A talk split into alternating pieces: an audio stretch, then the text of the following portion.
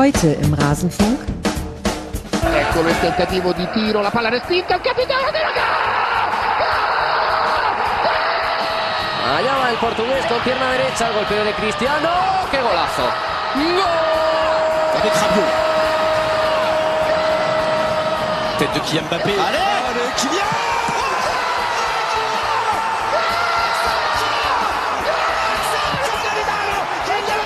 Conte, Kevin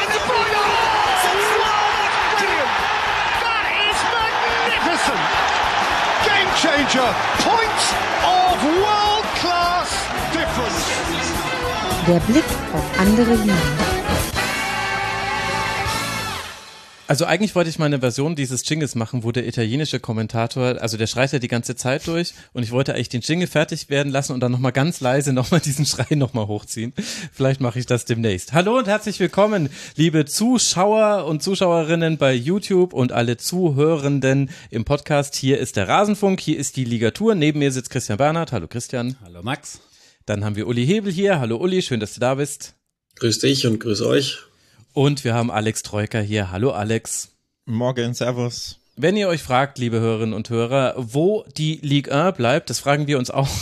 Die Ligue 1 dieses Jahr hat sie es nicht in die Ligatur geschafft. Terminliche Probleme sind dafür der Grund. Wenn ihr jetzt sagt, Moment mal, ich brauche aber meine Dosis an vier europäischen Ligen alle zwei Wochen, ansonsten schaffe ich das nicht, dann habe ich eine sehr gute Nachricht für euch.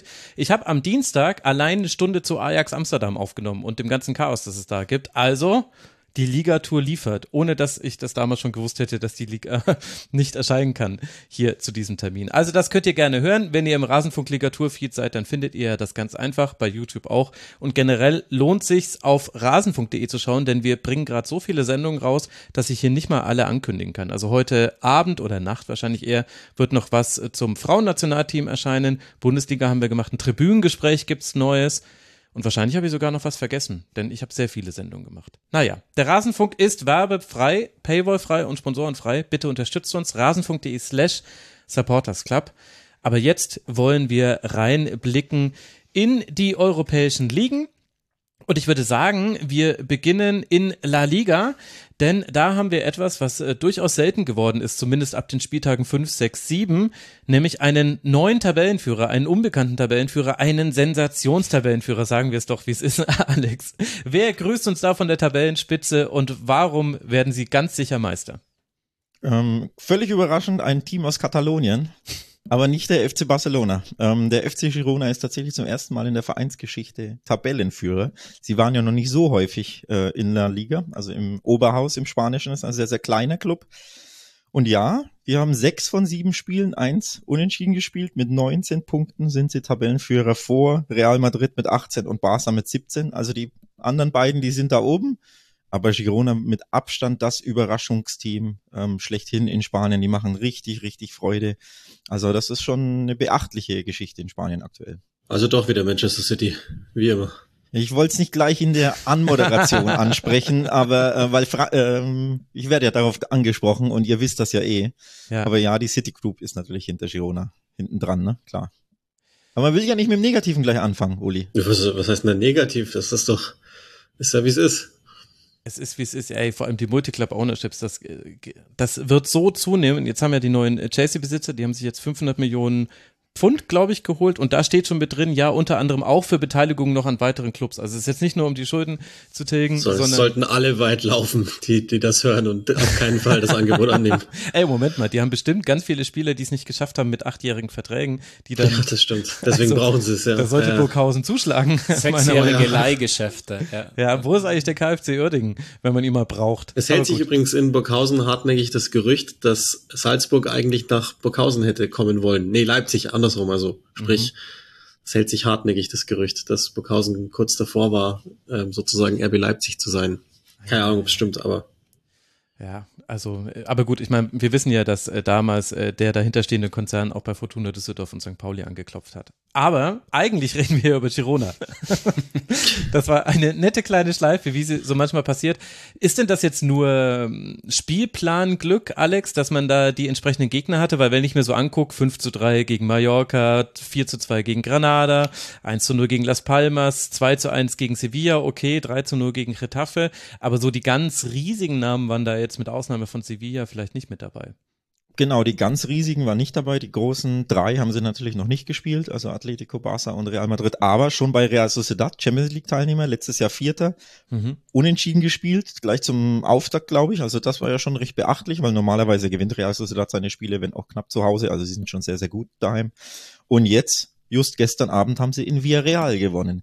Ja, auch die straucheln, hatten schon einen Trainerwechsel, aber auch das musst du erst mal schaffen als so kleines Team. Mhm. Und von daher, der Spielplan war nicht der schwerste, aber so zwei, drei Ausrufezeichen. In Sevilla gewonnen, ja, das ist seit einem Jahr ein bisschen leichter, aber trotzdem durchaus ähm, beachtliche Ergebnisse. Und ansonsten, ähm, vor allem zu Hause, machen sie richtig Spaß. Retafe 3 zu 0 überfahren, in Granada vier Tore geschossen, gegen Mallorca fünf Tore geschossen. Also das ist schon trotzdem beachtlich. Und wer sind da so die entscheidenden Spieler? Müssen wir über den äh, Trainer nennen. Wer wird denn bald bei City die Premier League aufmischen? Ja, also über den Trainer musst du natürlich sprechen, weil Michel ähm, ja sehr, sehr offensiv äh, minded Fußball spielen lässt. Also der lässt immer seine Mannschaft draufgehen, ist sehr, sehr mutig in seinem Ein äh, Ansatz. Also grundsätzlich steckt da auch der Trainer dahinter, der sich natürlich nicht versteckt oder nicht. Ne? Getafe ist immer das große Negativbeispiel. Die mauern sich handballmäßig um den eigenen Strafraum, hauen alles um und versuchen irgendwie ein 0-0 mitzunehmen und vielleicht fällt ein Standard vom Laster und dann gewinnst du 1-0. Nee, Girona hat wirklich einen aktiven Plan, geht drauf, presst früh.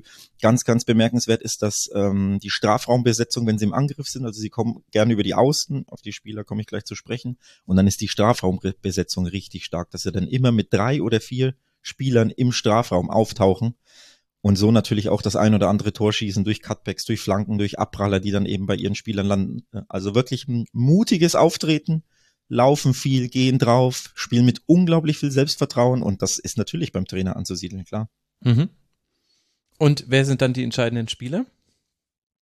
Also da muss man die, die Flügelzange muss man definitiv nennen. Sie spielen im 4-5-1 normalerweise, wobei natürlich mit Ballbesitz wird's dann eher ein 4-3-3. Und da ist die Flügelzange rechts Zygankov neu gekommen, vielleicht mit Citigroup Money, klar. Links äh, Savio neu gekommen, sehr, sehr dribbelstarker Mann. Also beide schnell mit Ball, dribbelstark, ähm, offensiv, freudig, wirklich schwer zu greifen und sind so ein bisschen die, die Entdeckung der Saison, die nicht bei den großen Clubs spielen. Also die beiden würde ich persönlich nennen. Herrera ist gekommen, auch der gehört, glaube ich, der Citigroup und wird bisschen hin und her geschoben seit Jahren. Ähm, Young Herrera. Ähm, und im Mittelfeld war zum Beispiel letztes Jahr schon Alex Garcia einer der herausragenden Spieler. Sie waren ja letztes Jahr schon, ich meine, Achter. Und nur am letzten Spieltag haben sie die Teilnahme an der Conference League verpasst durch ein einziges Spiel, wenn sie das gewonnen hätten. Also sie waren ja damals schon richtig gut unterwegs. Und da war zum Beispiel Alex Garcia so der Dreh- und Angelpunkt im zentralen Mittelfeld. Und auch in der Saison natürlich knüpft er voll an die starke letzte Saison an. Ja, das sind so die, die drei Namen, die ich herausstellen wollen würde aktuell. Ja. Ich meine, sie haben jetzt, also natürlich gibt's diese Verbindung zur Citigroup, sie haben jetzt nicht wahnsinnig mit Geld um sich geschmissen, wobei halt gerade wenn du dann Neuzugänge halt aus der Group hast, ist es ein bisschen schwierig einzupreisen, darf man nicht in die Leipzig-Falle der harten Verhandlungen mit Salzburg äh, tappen. Ist denn das ein Thema überhaupt in Spanien oder freut man sich einfach, dass es ein bisschen anders ist als bisher, weil es ja wahrscheinlich auch irgendwann sich wieder drehen wird? Ist natürlich kein Thema, wenn du überraschst. Ne? Die Spanier gucken da nicht auf solche, so, solche Dinge so genau. Ähm, das ist kulturell bedingt, glaube ich, alles immer so. Da wird hochgejubelt, ohne so genau unter den Teppich zu gucken, was da, ne, was da so los ist. Also nee, aktuell werden die vor allem natürlich von den katalanischen Magazinen Mundo Deportivo und Sport werden natürlich hochgejubelt, weil es eine katalanische Elf ist. Und der City Group ist nicht so, so das Thema, vor allem, weil es ja in Spanien eh nicht ganz so gang und gäbe ist wie in der Premier League, aber die eine oder andere Mannschaft hat ja trotzdem einen Scheich oder einen Geldgeber, einen Reichen. Ne? Peter Lim bei Valencia über Malaga mit dem Kollegen Fabian Pakulat haben wir häufiger hier gesprochen. Da hat ja den der Scheich die, den 1860 München Move gemacht, ne? die in die dritte Liga gehievt. Ähm, ich glaube, Granada, nee, Almeria hat auch einen Scheich im Hintergrund. Also das ist auch ein bisschen in Spanien verbreitet und da wird nicht so genau hingeguckt. Okay, aber dann grüßen wir an dieser Stelle den FC Malaga und Fabian Pacolat natürlich und möchten darauf hinweisen, Dritter aktuell in der Tabelle und jetzt jüngst gewonnen. Ich glaube, er war sehr traurig, dass er nicht herkommen durfte. Genau, vier Siege ich in glaube, Folge. Er, genau, er meinte irgendwas vier oder fünf Siege in Folge, also da läuft's auch schon besser, ja. Das freut doch uns alle zu hören. Dann gibt's bald wieder hier den Malaga-Schwerpunkt.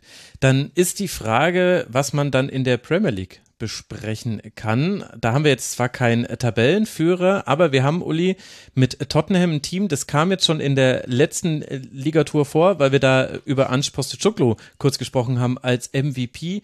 Aber dahinter steckt ja mehr. Vor allem ist es äh, nachhaltig. Tottenham Rang 4 nach sechs Spielen mit 14 Punkten. Damit hat man vier Punkte Rückstand auf City und ist aber mittendrin in diesem Cluster aus City, Liverpool, Arsenal und natürlich Brighton, so wie wir es alle erwartet haben vor der Saison. Äh, was macht denn Tottenham aus? Auch ganz, ganz viel, ähm, was, was früher nicht da war oder, also jetzt muss man auch mal schauen, ob, wie nachhaltig es wirklich ist, aber nachdem jetzt am Wochenende ja das North London Derby war gegen Arsenal mhm. und da gewisse Dinge nicht so gut liefen bei Tottenham, traue ich mir jetzt mal zu, zu sagen, dass vieles von dem, was wir im Moment sehen, ist schon legit. Heißt, in allererster Linie ist äh, Tottenham in den letzten Jahren regelrecht auseinandergebrochen, wenn irgendwas nicht lief. Mhm. Da sagte man immer, oder auch wenn's lief, dann sagte man immer Spursy. Also es sind Dinge, die eigentlich schon sicher ins Ziel gerettet sein müssen, die dann plötzlich einfach noch nicht funktioniert haben. Und äh, in dem Spiel haben sie auf vielen verschiedenen Ebenen ihre Widerstandsfähigkeit gezeigt. Also sprich, wenn es in den ersten 40 Minuten überhaupt gar keinen Zugriff kriegen, sie überhaupt nicht ihr Spielsystem zum ersten Mal jetzt seit Postecoglou übernommen hat, überhaupt nicht ähm, durchgekommen sind, sich selbst keine Ballbesitzphasen haben mehr spielen können, wenn sie extrem hart gepresst wurden vom, vom Spielaufbau von hinten her, haben sie dann Lösungen gefunden, sind trotzdem auf ihre Weise dann ähm, ekelhaft geblieben, sozusagen. Auf der anderen Seite aber auch, wenn es dann einen Rückschlag gibt, also zum Beispiel einen Handelfmeter, als es eigentlich gerade für sie läuft, mhm. sind sie trotzdem, kommen sie trotzdem wieder zurück und fangen an zu spielen. Selbst wenn dann einer raus muss, äh, der, der einer der wichtigsten Spieler ist, wie James Madison, finden sie dann Lösungen. Und das ist schon mal erstaunlich. Das ist etwas, da muss der Trainer gewirkt haben. Das geht nicht anders, weil wenn ihr euch erinnert, als wir das letzte Mal hier über Tottenham gesprochen haben, war noch Conte da und alles war dermaßen verschüttet, dass, dass niemand das mehr auffischen konnte. Und ähm, das ist erstaunlich, finde ich, in, in so kurzer Zeit, dass der, der nächste, nächste Neuanfang bei Tottenham ohne Kane schon zu so vielen Erfolgen führt. Und dann gibt's natürlich noch ein paar spielerische, spieltaktische Gründe, die ebenfalls entscheidend sind. Also muss man schon sagen, wie schnell implementiert worden ist, wie schnell auch angenommen worden ist, dass von hinten rausgespielt wird. Ähm, Postecoglou lässt ganz oft über, über den Platz verteilt in vielen Vierecken spielen, kommt also sozusagen über die Breite in die Tiefe die ganze Zeit. Das macht er wirklich erstaunlich gut. Ähm, eingeklappte Innenverteidiger, die dann auf den Halbspuren wahnsinnig gefährlich nach vorne laufen und ganz oft einfach nicht zu greifen sind für Gegner. Aus einer Viererkette raus. Spielen die im Aufbau eine Aus einer Viererkette raus, ja. Breite, Innen, breite äh, Außenverteidiger. Torwart, also Vicario, Christian wird den wahrscheinlich gekannt haben, ich nicht. Ich bin total verliebt in den Typen, weil, also ich glaube, die haben den absoluten Jackpot geholt. Der kann Fußball spielen und ist ein Shotstopper. Also alles was, was alle gerade suchen und das Ganze für unter 30 Millionen. Also keine Ahnung, wo sie den her haben, aber der gefällt mir außerordentlich gut. Und dann ist es genau so, nämlich, dass, dass die ganz variabel sind. Also es kommt immer einer kurz, sie drehen das Feld permanent so in, also geben dem permanent so einen, so einen leichten Anstrich, dass, dass es nach links und nach rechts wabern kann. Ähm, in den, äh, die Außenverteidiger gehen in die, in die Halbspur, Destiny Odogi, auch den wird Christian ganz gut kennen, auch einer von Udinese gekommen. Ich habe keine Ahnung, warum ich noch nie von dem hörte vor der Saisonvorbereitung. Der marschiert dann zum Beispiel völlig durch. Und dann haben sie auch noch äh, mit Madison Zehner, der, der extrem kreativ ist. Sie haben mit ähm, Son inzwischen den Nummer 9, der trifft wieder. Also auch, auch der, der gar keine Form hatte unter Antonio Conte. Ähm, also ja, alles in allem äh, nach sechs Spielen, soweit man das, soweit es zulässig ist, sieht es sehr, sehr gut aus. Es ist schon, äh, wollte ich gerade auf Udoji ansprechen. Äh, ich finde es überraschend, wie, wie schnell der da, wie fest er da schon drin ist quasi und wie, wie gut er anscheinend da auch drin funktioniert. Also athletisch war immer klar, dass er das mitbringt, aber dass der dann gleich von Anfang an da auch sozusagen als Stammlinksverteidiger so funktioniert, schätze ich mal, wird in, in London auch etwas vielleicht überraschend wahrgenommen werden, oder?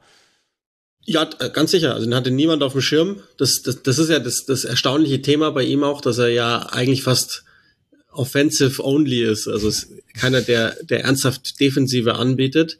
Und da hatte ich schon auch gedacht, dass es vielleicht insbesondere gegen Arsenal dann Probleme geben könnte, aber ist gar nicht der Fall, sondern sieht so aus, als würde der sich einfach reinbeißen, egal was ist. Und ähm, natürlich schon auch einer, der vom System lebt gerade weil, weil er halt erstens ran durfte aufgrund seiner Athletik, zum, zum zweiten auch, dass in diesem Kader ansonsten jetzt auf der Position nicht viel los ist. Perisic ist jetzt auch wahrscheinlich Saison aus aufgrund Kreuzbandrisses. Dann hast du noch Ben Davis, das kann man vergessen bei Postecoglou, glaube ich. Das wäre eher ein Innenverteidiger dann, wenn er ihn brauchen würde. Aber mal losgelöst von dem, das ist, sieht so nach All Action aus. Also einer, der wirklich die ganze Zeit einfach macht und tut und das alleine hilft ja schon mal enorm weiter, dass, dass Tottenham das jetzt so schnell implementieren konnte. Also Udoci von Udine gekommen und äh, Vicario von Empoli? Von Empoli, ja, also da, weil es Uli schon anspricht, ich glaube, das ist wirklich ein Glücksgriff, weil der auch, der ist total bodenständig. Also der war schon die letzten Jahre in Italien immer, war klar, dass das so der nächste wird. Es gibt auch immer wieder Gerüchte, was heißt Gerüchte? Wenn Donnarumma sich noch den ein oder anderen Fehler mehr leisten sollte in der Nationalmannschaft, dann ist Vicario da. Das hm. wissen auch alle. Vicario war auch bei Inter auf dem Zettel, der war, da war er halt zu teuer. Und ich glaube, was Uli gesagt hat als äh, zu seinen Qualitäten, dass der auch ein Junge ist, der wirklich total am Boden ist und so. Und äh, also ich glaube, mit dem werden noch viele sehr viel Spaß haben. Das ist ein Torhüter, glaube ich, äh, ja, der auf lange Zeit äh, dominieren kann. Ich habe den Namen schon auch immer gelesen und eben auch bei Inter und so. Ich hatte den nie so auf dem Schirm für also wirklich jemand, der der alles vereinen könnte. Also so, ich habe gesagt, das ist so eine Art Allison, mehr oder weniger. Also der Tor, den alle suchen, die, die, der halt einfach alles kann und kein, gar keine Schwäche hat. Also ich sehe sie nicht. Ja gut, aber das ist halt auch ein bisschen schwierig für uns, das mitzubekommen, weil es gab halt keinen deutschen Topverein, der nach einem Torhüter gesucht hat im Sommer. Deswegen, da hat man ja dann immer alle wichtigen Namen auf dem Zettel, aber das gab's ja nicht. Deswegen ist uns das ja völlig, das, da würde ich die Schuld nicht bei uns suchen. Äh, und Heung-Min Son äh, ist jetzt der neue Neuner. Äh, also sind sie quasi von den Kane-Fesseln befreit? Warum habe ich denn die Überschrift überhaupt noch nicht gelesen? Ja, also ich bin schon mehrfach gefragt worden, ob Tottenham jetzt ein besseres Team sei ohne Harry Kane. ähm, ja, also zunächst hat er es mit Richarlison probiert, der aber, glaube ich, einfach in einem, im persönlichen Loch steckt. Äh, auch von Conte äh, da, da hineingestoßen oder wenigstens mhm. nicht rausgezogen ich weiß nicht, ob man es so aktiv formulieren darf, aber wenigstens nicht rausgezogen, da bin ich mir mal ziemlich sicher. Und ähm, das hat aber nicht so funktioniert in den ersten Saisonspielen und jetzt hat er äh, Kane, äh Quatsch, Kane, äh, Son auf die neuen gestellt und ähm, das funktioniert seither ganz gut.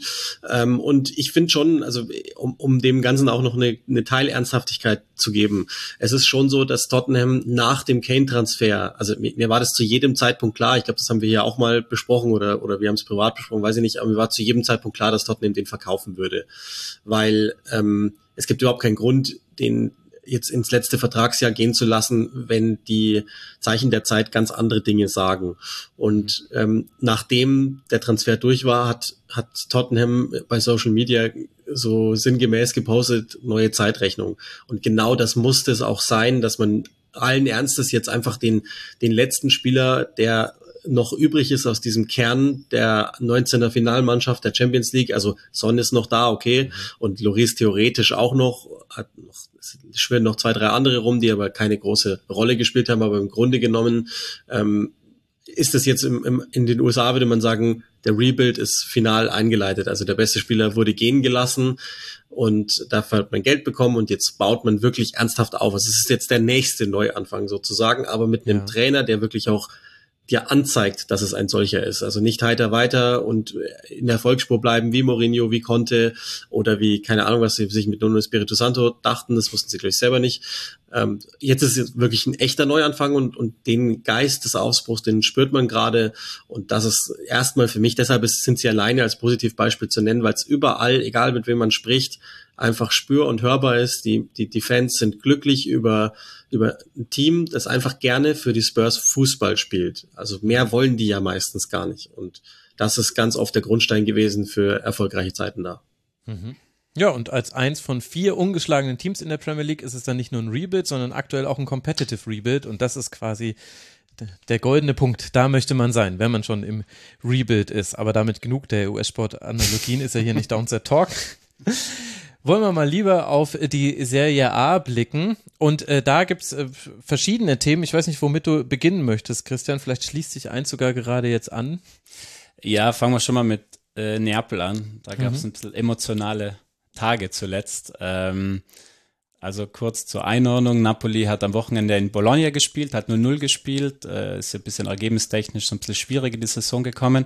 Victor Osimhen hat einen Elfmeter verschossen und äh, danach wurde auf dem TikTok-Kanal von Napoli ein angebliches Video gepostet, das sich ein bisschen, ja, diesen verschossenen Elfmeter so ein bisschen vielleicht, äh, ja, etwas lächerlich gemacht hat. Mhm. Wobei man sagen muss, das gibt's zu anderen Napoli-Spielern auch solche Videos. Also es ist nicht das erste Mal. Fakt ist aber, dass äh, Osimhen und seine Entourage unfassbar ernst darauf reagiert haben. Äh, mhm. Der Berater hat gemeint, das ist eine Beleidigung für den Spieler. Sie drohen mit rechtlichen Konsequenzen. Osimhen hat all seine Social-Media-Bilder mit Napoli gelöscht. Und äh, es ist ja klar, dass da was anderes dahinter steckt. Also das war jetzt das Bild dazu und mhm. logisch Riesenaufregung. Der Punkt ist der, da muss man in den Sommer zurückgehen. Victor Osimhen war ja heiß umworben, gar keine Frage, aus Europa und auch aus Saudi-Arabien. Aber De Laurentiis ist sehr standhaft geblieben, ähm, hat klar gemacht, dass er nicht abgibt und hat das auch bis Ende August dann durchgezogen. Aber es hing halt auch immer so eine Vertragsverlängerung dran. Da ging es logisch darum, dass Osimhen sein Gehalt nochmal deutlich mhm. aufgebessert bekommt für das, was er ja auch an Leistung gezeigt hat vergangenes Jahr. Und äh, es so kurz vor Saisonstart hieß das, okay, der Vertrag ist mehr oder weniger durch. Äh, eigentlich wartet der Laurentiis nur noch drauf, so auf den großen Tag, um das groß zu verkünden.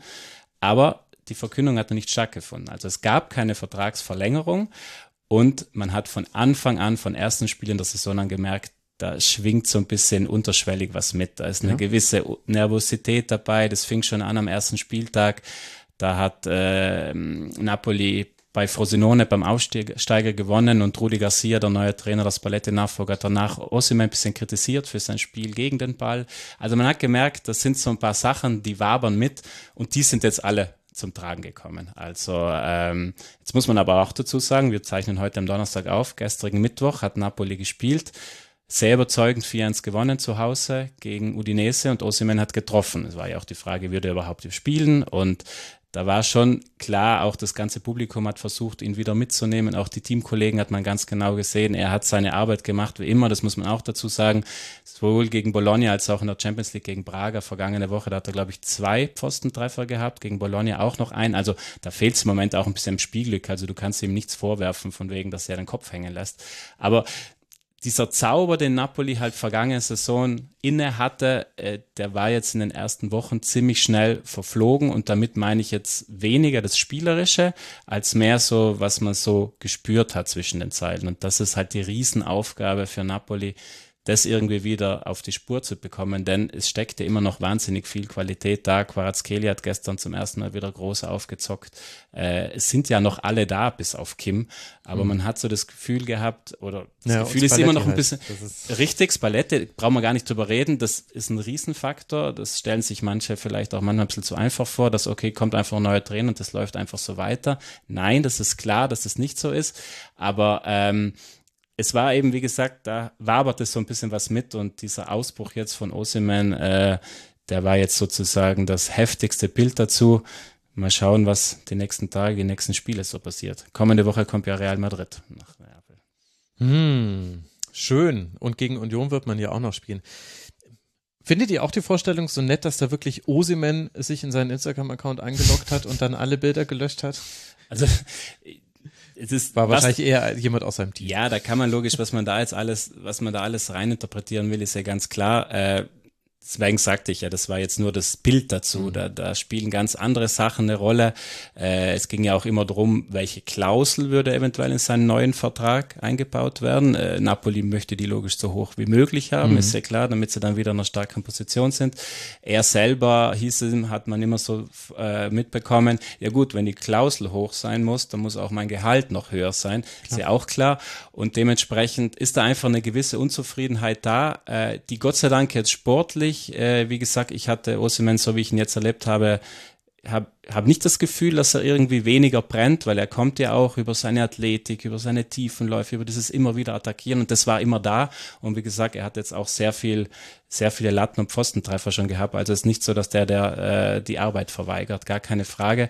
Aber diese, dieses unangenehme Gefühl, das Neapel halt so ein bisschen begleitet. Es gab auch davor schon mal bei der Auswechslung in Bologna hat er so wild äh, protestiert gegen die Bank. Quarazkelia mhm. wurde schon mal runtergenommen, hat dann auch so eine Geste Richtung Bank gemacht. Also man spürt halt einfach, ja, wie gesagt, ich finde es am besten so beschrieben, der Zauber, der unter Spalletti da war, der ist halt ich hatte gehofft, dass er vielleicht ein bisschen länger noch anhält oder zumindest noch Nuancen da sind. Der ist jetzt ziemlich schnell weggekommen, muss man sagen. Hm. Und das wird logisch eine große Aufgabe für Garcia, das Ganze zu moderieren. Und gibt es irgendwelche Veränderungen jetzt zu Garcia hin? Spielerisch? Mhm. Ja, wenig. Also ähm, sie spielen nicht mehr so dominant, also nicht mehr mhm. so ballbesitzorientiert. Was, das sieht man sehr daran, dass Lobotka im Moment nicht mehr so so ganz zentral ist. Also Lobotka war ja das, oder um den sich alles gedreht hat. Mhm. Und jetzt unter, unter Garcia spielen sie manchmal noch schon früher vertikaler, suchen noch früher die Tiefe, was logisch Osimhen zugutekommt, überspielen damit aber auch häufig Lobotka. Und ähm, das merkt man Lobotka, auch Angisar zum Beispiel, der ja immer so ein bisschen, also Lobotka plus Angisar, war ja auch immer, die mhm. dafür gesorgt haben, dass das Mittelfeld nicht nur spielerisch, sondern auch gegen den Ball sozusagen so stabil war. Äh, dadurch, dass Lobotka im Moment nicht so zentral ist, merkst du auch, dass Angisar im Moment nicht diese ja, zentrale Rolle hat. Also man spürt schon, dass es Unterschiede gibt, klar. Und es ist irgendwie auch verständlich, dass Garcia versucht, kleine Akzente zu setzen. Aber wie gesagt, ich glaube, mehr als taktische Natur war es bisher wirklich das Problem, dass man halt einfach gespürt hat, da, da läuft nicht alles rund, da ist nicht alles im Umfeld oder im Mannschaftsumfeld so, wie, wie es sein sollte. Ich fand es auch äh, total beeindruckend, Giovanni Lorenzo, der Kapitän, der Rechtsverteidiger, über allen Zweifel haben, wieder, spielt wieder eine Bombensaison, äh, ist so einfach der Stabilisator dieser Mannschaft da hat er auch in Braga getroffen bei diesem knappen Champions mhm. League Auswärtssieg und seine Geste war sofort, er hat alle mitgerufen, zur Bank gerufen, äh, zum Jubeln. Also auch der Kapitän wirklich, der versucht, so diese mannschaftliche Geschlossenheit wirklich auch plakativ wiederherzustellen. Also ich finde, das ist die große Aufgabe, die jetzt in Napoli da ist. Taktische Sachen kann man dann gerne besprechen. Wie gesagt, da gibt's äh, Neuerungen. Auch Raspadori hat eine zentralere Rolle, gar keine Frage. Aber erstmal geht's darum, wieder dass Napoli so zueinander findet, und dass sie dann ja auch immer noch so unfassbar viel Qualität haben, äh, weil wie gesagt, Quarazkelia angesprochen, Osimen, Politano funktioniert gut, die Lorenzo spielt wieder großartig. Also da ist ja sehr, sehr viel noch da und das gilt es jetzt eben wieder rauszukitzeln. Aber das heißt, Garcia jetzt noch nicht umstritten. Ich meine, ich will die Diskussion eh nicht aufmachen, aber ich meine, ich fand schon eine interessante Trainerwahl, weil ich musste ja, erst mal googeln, was der eigentlich so gemacht hat. Hab dann gesehen, ach so, er war mal bei der Roma, aber das ist auch schon ewig her, ja. 2015, 16 gegangen und kam halt von Al Nasser. Die habe ich jetzt komischerweise nicht so im Blick gehabt, wie ja, es du, da lief. Du warst nicht der Einzige, der überrascht war, ja, definitiv. Das war eine ganz klare De Laurentiis-Wahl. Äh, er hat sich für ihn entschieden, hat damit auch viel überrascht. Äh, Garcia, weil du seine Roma-Zeit angesprochen hast, ich glaube, er bringt viel Charakterstärke mit, die wird er auch brauchen, weil es ist unruhig eben Neapel, das merkt er jetzt. Das muss man vielleicht auch dazu sagen, kurz zur Einordnung. Das muss man vielleicht Garcia auch zugute kommen lassen ich glaube, jeder Trainer, der ja, nach Spalletti da hingekommen wäre, hätte jetzt erstmal gewisse Probleme gehabt, weil diese Wolke, auf der diese Mannschaft geschwebt ist und auch fußballerisch, was sie gezeigt hat, dass das nicht einfach so weitergehen kann und dass du da in unfassbar große äh, Fußstapfen reintrittst, das war klar für jeden Trainer. Ähm, und dann kam bei ihm jetzt halt auch noch dazu, dass er halt derjenige war, den nicht jeder auf dem Schirm gehabt hat. Mhm. Ich finde, nach außen macht das relativ ruhig. Er, er, er geht nicht auf Provokationen ein. Du merkst ihm an, dass er versucht, auch diese Ruhe auszustrahlen. Ähm, aber klar, er wird jetzt an den Ergebnissen gemessen. Napoli ist jetzt, da ja Inter gestern verloren hat, auch wieder in Schlagdistanz. In der Champions League bin ich jetzt gespannt, was gegen Real passiert und so. Also die nächsten Spiele, er braucht halt einfach Ergebniskonstanz, gar klar, ganz mhm. klar. Und eben die Hoffnung ist eben da, dass diese mannschaftliche Geschlossenheit, dass sie es schaffen, diese ganze Osinem-Nummer und so, alles sozusagen so einzufangen, dann bin ich fest davon überzeugt, wie gesagt, auch mit neuem Trainer, dass da immer noch unfassbar viel Qualität da ist. Danke dir. Jetzt verstehe ich auch, warum diese Osimen äh, TikTok-Geschichte so groß war. Weil ich mir nämlich gedacht habe, meine Güte, jetzt ja. regt euch halt nicht alle auf. Sowas kommt halt mal vor, aber jetzt verstehe ich, wenn man die ganze Backstory dazu erkennt, dann ähm, erklärt sich auch, warum es auch in deutschen Medien stattgefunden hat. Jetzt überlege ich gerade, wie Barca in den deutschen Medien stattgefunden hat. Das ist unser zweites Thema aus äh, La Liga. Äh, ich glaube vor allem dahingehend, dass äh, Real sich Xabi Alonso knapp, äh, schnappt. Das scheint ja jetzt beschlossene Sache zu sein. so schnell kann das gehen. Alex, wir hätten hier über den souveränen, ohne Punktverlust durchgestarteten Tabellenführer Barca sprechen können, aber jetzt das zweite Unentschieden, also fast ohne Punktverlust gestartet, so ist es natürlich richtig. Jetzt das zweite Unentschieden von Barca und dennoch lohnt sich mal drauf zu blicken, denn da läuft ziemlich viel, ziemlich gut, trotz dieses 2 zu 2 jetzt gegen Mallorca. Ja, wie blickt Deutschland auf Barcelona? Ich glaube, ähm, wohlwollender als in den letzten Jahren, auch wenn es finanziell natürlich immer noch schwer ist, aber ähm, sie haben ja den ein oder anderen Spieler geholt, der auch in Deutschland, glaube ich, ja, ganz gut angesehen wird. Also Cancelo natürlich zu nennen, der bei den Bayern jetzt nicht so gut funktioniert hat, aber man weiß, der Typ ist einfach Weltklasse auf Rechtsverteidiger. Und Joao Felix wurde von den Fesseln von Cholo Simeone befreit. Wenn wir schon vorhin bei den Fesseln waren, greife ich das gerne auf. Ähm, und dem zum Beispiel siehst du wirklich an, dass der wie befreit agiert. Er, er, hat ja ein ganz, ganz bemerkenswertes Interview im Sommer gegeben. Ich träume von Barca. Barca ist schon immer mein Lieblingsverein. Ich will dahin. Und das war wie eine Bombe in der äh, Medienlandschaft, denn es gab keine Rumors zuvor. Also es gab, war nicht Ach. so, dass Barca an ihm dran ist oder dass, ähm, ja, man wusste natürlich, er ist unglücklich bei Atletico und natürlich will Atletico irgendjemanden in den Verein finden, der ihn wegkauft und er wollte weg, das war klar. Aber es war nicht so wirklich, äh, es war nicht so die Gerüchte hin, dass er hier oder da hingehen könnte, vor allem nicht zum FC Barcelona. Und diese Gerüchte hat er quasi ähm, ja ins Leben erst gerufen hm. oder indem er mit diesem Satz, mit diesem Interview auf den Tisch gehauen hat. Ja, und wie es halt dann häufig so ist, der Spieler bekommt ja nicht selten seinen Wunsch und in dem mhm. Fall spielt er bei seinem Traumverein und ist jetzt wirklich ein bisschen wie ausgewechselt. Es sind natürlich noch Early Days, das waren ja erst, ich glaube, vier oder drei Spiele für Barca. Mhm. Aber du hast direkt gesehen, in einer offensiven Ballbesitzmannschaft, die mit Ball Dinge kreiert, ist er ein wirklich, wirklich toller Spieler und kann ein Asset sein für jede Mannschaft. Er war bei Atletico, hat er einfach nicht ins System gepasst, in diesen reaktionären Cholo Simeone Fußball, ne? Wir mauern, kontern. Bei Chelsea war es eine, kann man das hier sagen, Shitshow. Auf Englisch geht's, glaube ich, wenn man sagt, ne? Also da hat ja gar nichts funktioniert, da war dann auch komplett verloren. Und jetzt beim FC Barcelona hat man das Gefühl, auch wenn es wie gesagt noch früh ist, dass er wirklich bei einem Verein ist, bei einer Fußballmannschaft, bei der er funktionieren kann. Das haben die ersten drei, vier Tage ge, äh, ge äh, oder Spiele gezeigt. Glaube ich schon zwei Tore in der Champions League, eins in La Liga, jetzt am Wochenende in Mallorca, ein Pfostenschuss. Also ist schon, obwohl er noch erst ja vier Wochen gefühlt da ist, sehr, sehr gut eingebunden. Und ähnliches gilt für Cancelo nämlich auch, ne? Dass der Weltklasse war, wusste man bei Man City. Das, da war er eher nicht zu verstehen, warum Pep ihn plötzlich loswerden wollte. Und auch der ist jetzt bei einer Fußballmannschaft, bei der er sehr, sehr gut passt. Und nach drei, vier Spielen erinnert er wirklich erstmals seit Dekaden an jemanden, der wie Dani Alves spielt. Und das hm. ist ja das, was ich schon seit Jahren sage und was auch der Barcelonismus seit Jahren sagt. Barca braucht so einen Dani Alves-Typen als Rechtsverteidiger, also einen offensiven Mann, dribbelstark, kreativ, starke Flanken, ähm, technisch sehr, sehr versiert. Und auch er, äh, Cancelo hat jetzt, glaube ich, schon zwei Tore geschossen. Mhm. Ein oder zwei aufgelegt. Also einen richtig, richtig guten Start bei Barca. Und die beiden haben Barca so ein bisschen belebt, ja. Das ist ja wirklich verrückt. Vor allem, ich habe gerade, als du das gesagt hast, äh, Joao Felix und Ballbesitzmannschaft, habe ich drüber nachgedacht. Äh, und alle Szenen, die ich im Kopf hatte von Joao Felix, war, er wird lang geschickt und läuft alleine über 40 Meter auf den Torhüter zu und vergibt dann die Chance oder er macht die Chance. Aber ich glaube, das lag gar nicht an ihm, sondern an den Teams, in denen er gespielt hat, wo er halt wirklich nicht so eingebunden wurde. Ja, also mein, meine Wahrnehmung war Atletico und bei Chelsea, dass er irgendwie verloren war. Er wollte Fußball spielen, hatte aber nicht die Mitspieler, hatte nicht das funktionierende Konstrukt, die funktionierende Mannschaft ähm, und war da vorne oft auf sich allein gestellt, ab und zu neben Griezmann, ab und zu war Morata vor ihm oder neben ihm und dann hat er einen so Mitspieler, aber so richtig, ne?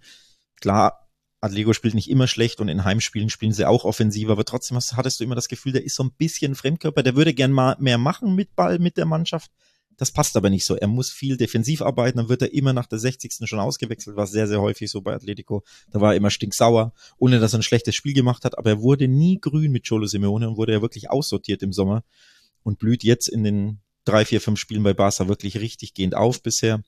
Und bei Chelsea, das weiß ja Uli am allerbesten, hat ja gar nichts funktioniert in der letzten Rückrunde. Also war es ja wurscht, wenn du da reinsetzt in diese Lampard-Mannschaft. Das war ja wirklich unter alles auch. Ich finde gar nicht, dass er das so schlecht gemacht hat. Ähm, also ich, ich habe das auch paar Mal dann so äh, gesagt und dabei bleibe ich auch. Ich glaube, das ist so die, die Einschätzung, die du ja auch im Grunde schon getroffen hast.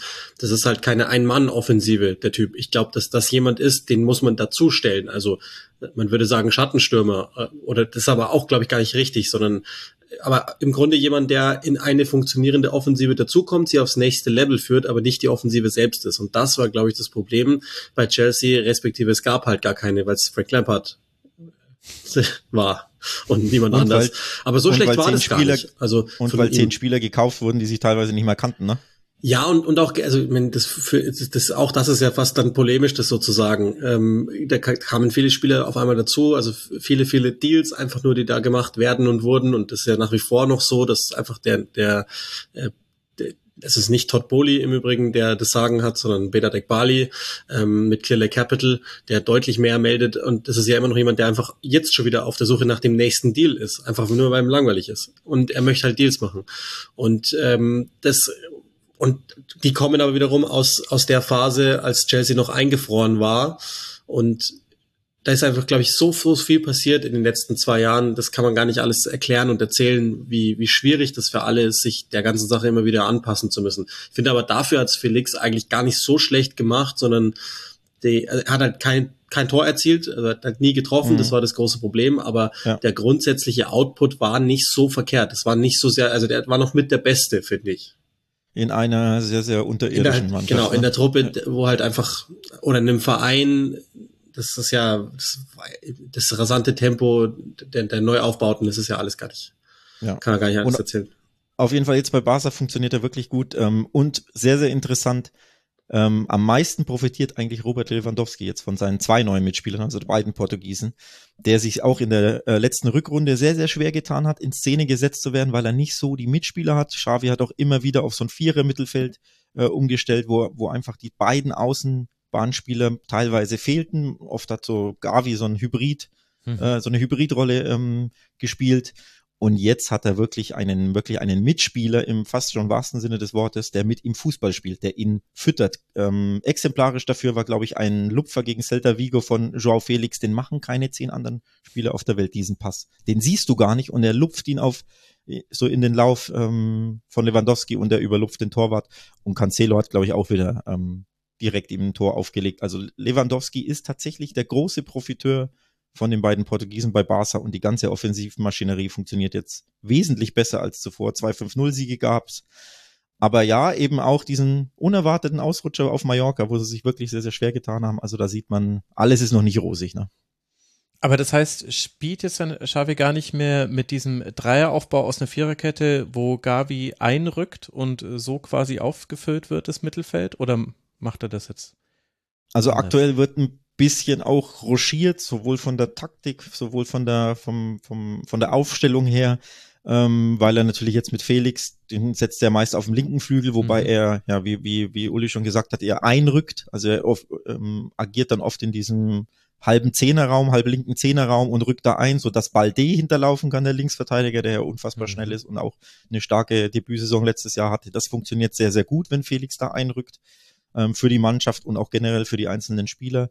Und auf rechts rotiert er zum Beispiel durch. Ähm, jetzt hat er auf Mallorca, glaube ich, zur Halbzeit, als so gar nichts ging, hat er sehr, sehr interessant hat auf Dreierkette umgestellt und hat Cancelo auf die rechte Sechs gestellt. Also der war wirklich zentraler Mittelfeldspieler, weil er das eben so unglaublich gut kann. Also auch mit Ball. Mhm. Den kannst du ja fast jede Position spielen lassen, außer vielleicht Stürmer, wobei er auch ein Mittelstürmer-Tor geschossen hat gegen Celta Vigo. Ich, Also ich wollte gerade sagen, Alex, also dieses Tor gegen Celta, wo sie es gedreht haben, also mal anschauen, dieses Einlaufverhalten von Dieser Cancelo da, ne? unfassbar. Also wirklich äh, fast, ja, das kannst du Das heißt, ihr wollt mir jetzt gerade erzählen, Cancelo spielt alle Positionen, die der FC Bayern gesucht hat in diesem Sommer. Habt ihr mir das gerade erzählen wollen? Außenverteidiger, sechs und Stürmer. in einer Person.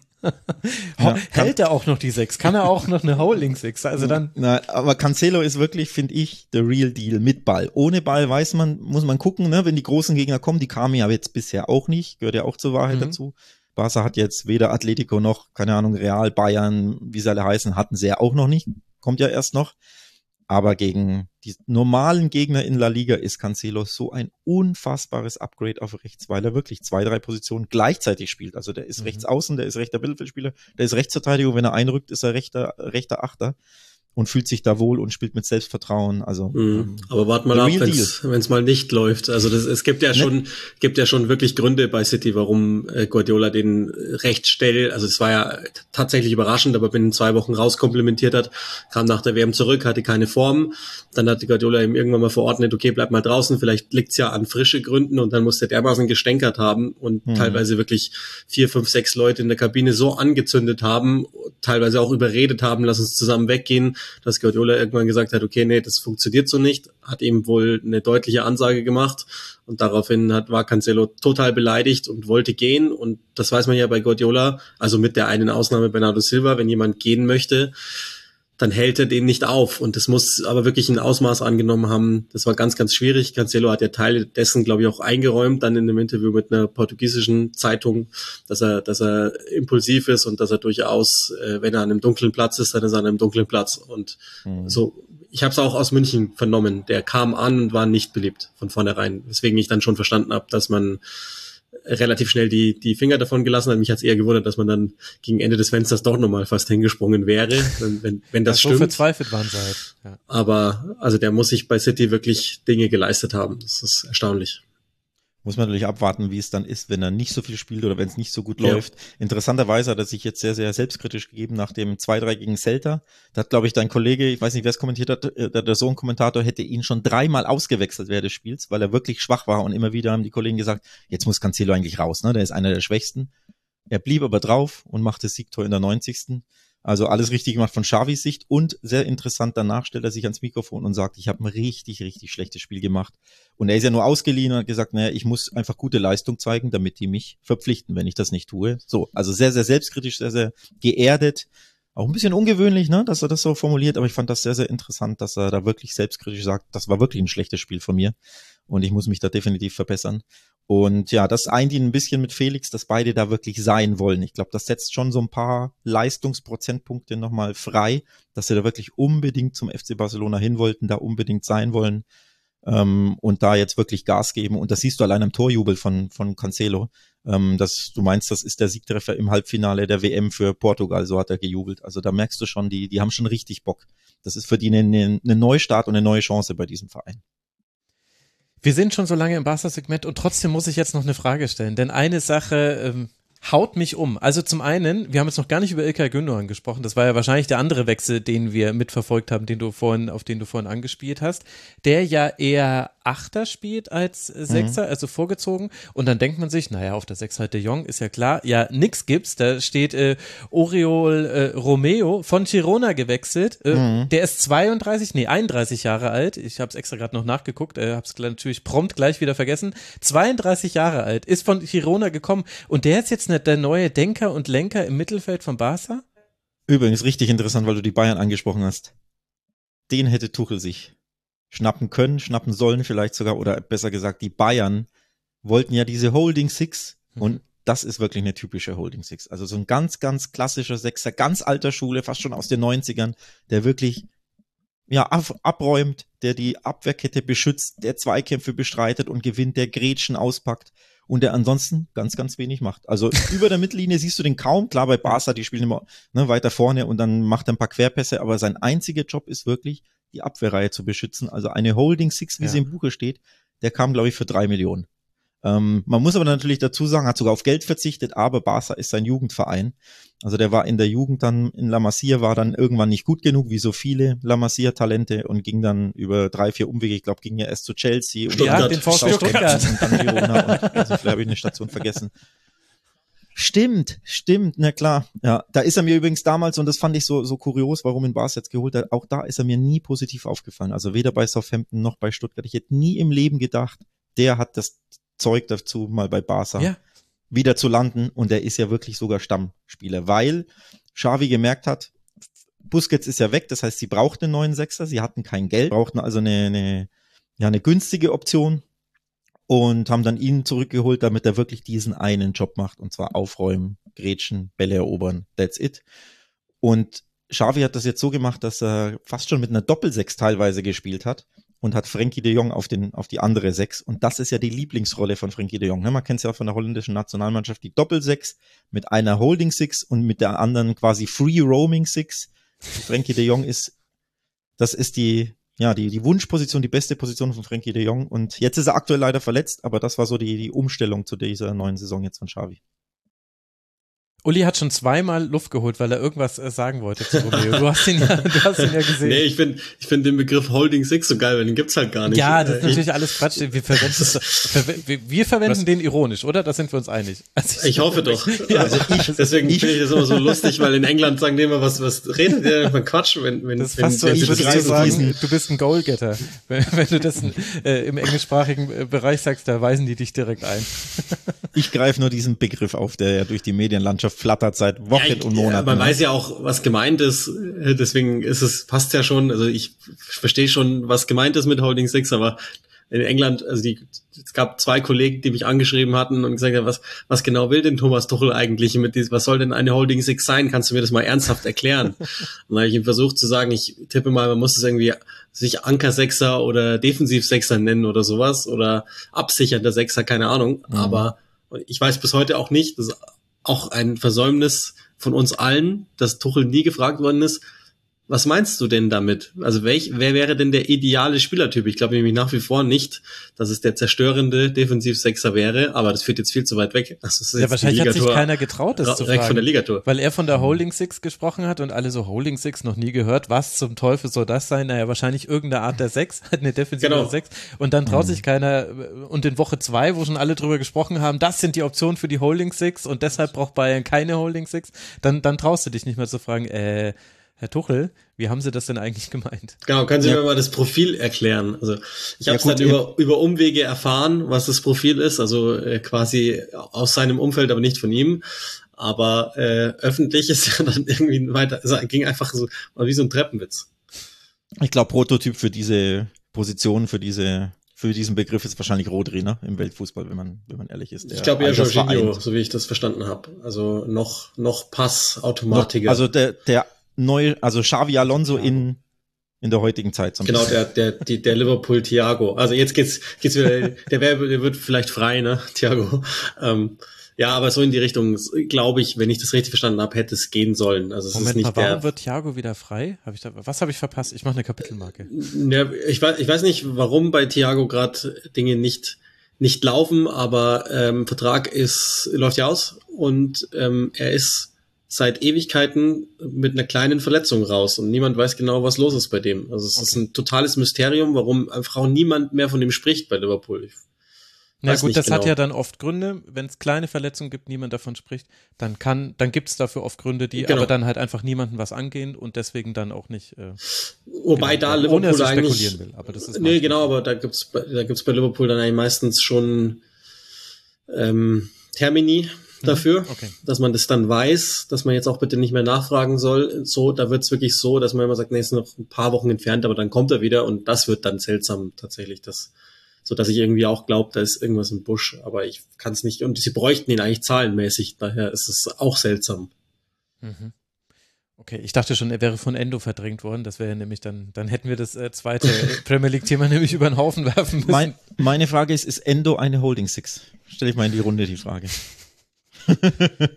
Ich glaube von der Positionierung nicht. her ja, Ja? aber vom, vom Profil her nicht. Naja, er spielt, Ich der lässt schon sich schon, der lässt sich schon fallen, ja, ja, das schon, aber, Ja, aber der ist doch so ein klassischer Box-to-Box. Gib ihm den Ball und da musst du ihm erstmal abtrainieren, dass er nicht immer gleich lostribbelt. Aber bei ich glaub Stuttgart nicht hat er bei sich das Kloppo.